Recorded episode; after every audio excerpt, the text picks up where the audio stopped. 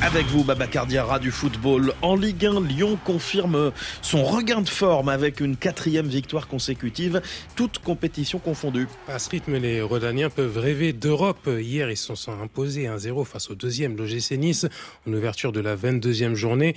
Avec ces trois points, euh, les Lyonnais remontent à la 11e place. Nice reste, lui, deuxième, mais avec la menace de Monaco et Brest qui jouent demain.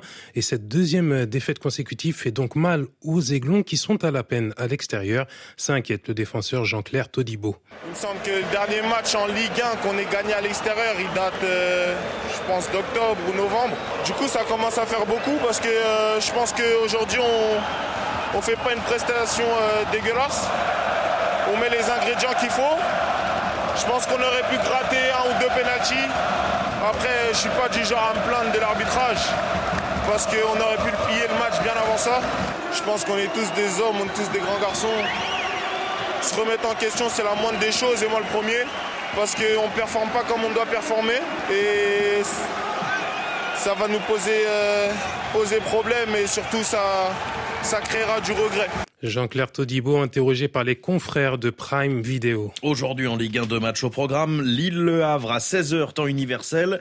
Nantes-PSG à 20h, un match pour lequel les Canaries récupèrent plusieurs internationaux africains de retour de la Cannes. Les retours du finaliste nigérian Moses Simon et du demi-finaliste congolais Samuel Moutoussami tombent bien pour la réception du leader de Ligue 1. Éliminé en huitième, l'Égyptien Mostafa Mohamed et le Camerounais Jean-Charles Castelletto complètent le casting de ces joueurs revenus sans trophée, mais malgré tout dans la bonne humeur, d'après l'entraîneur des Canaries, Jocelyn Gourvenec. Les quatre reviennent avec le sourire, même si aucun des quatre ne l'a gagné.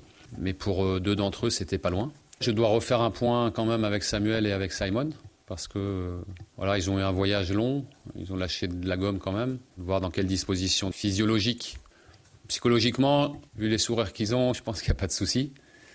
Ils ont été très actifs. Les quatre qui sont partis ont tous joué. Et on a vu que JC et, Mostafa sont bien revenus en étant opérationnels tout de suite. J'espère qu'il en sera de même pour Sam et Simon, même si eux, leur canne a duré un peu plus, deux matchs de plus.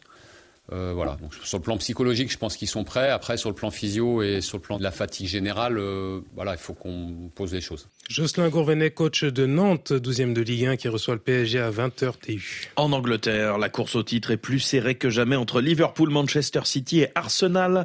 Trois clubs qui se tiennent en deux points. Et les trois seront sur les prises anglais ce samedi. Le leader Liverpool se déplace à Brentford, 14e à 12h30 TU. Manchester City, 2e, reçoit Chelsea, 10e à 17h30. Et entre les deux, Arsenal, troisième à égalité de points avec les Mancuniens, se rend chez l'avant-dernier Burnley. Le match typique pour se laisser aller, c'est sans compter sur l'entraîneur des Gunners, Mikel Arteta, conscient que les Londoniens n'ont pas obtenu de sacre depuis 2004 en raison de leur manque de régularité. On arrive dans le moment le plus important de la saison. Chaque match va être décisif pour atteindre nos objectifs. Ça commence par un gros match samedi. On doit garder la même énergie, le même enthousiasme, et le reste viendra. Si on en est là aujourd'hui, c'est qu'on a fait beaucoup de choses correctement. On a fait beaucoup de progrès depuis la saison dernière. On est très régulier. Maintenant, on veut continuer à aller de l'avant, maintenir cette régularité et ce niveau de jeu, et on verra où cela nous mène. continue to play the way we are playing and perform and, um, and let's see where we get. Burnley Arsenal, ce sera à 15h temps universel.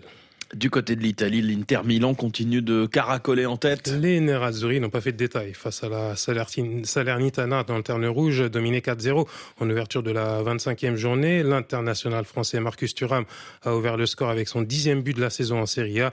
L'Inter a 10 points d'avance sur son dauphin la Juve, qui sera à Vérone cet après-midi. Par ailleurs, en Allemagne, le Bayer Leverkusen espère aussi écraser la concurrence après la gifle 3-0 affichée la semaine dernière au Bayern Munich. Les joueurs de Xabi Alonso veulent enchaîner aujourd'hui sur la pelouse du dernier Darmstadt.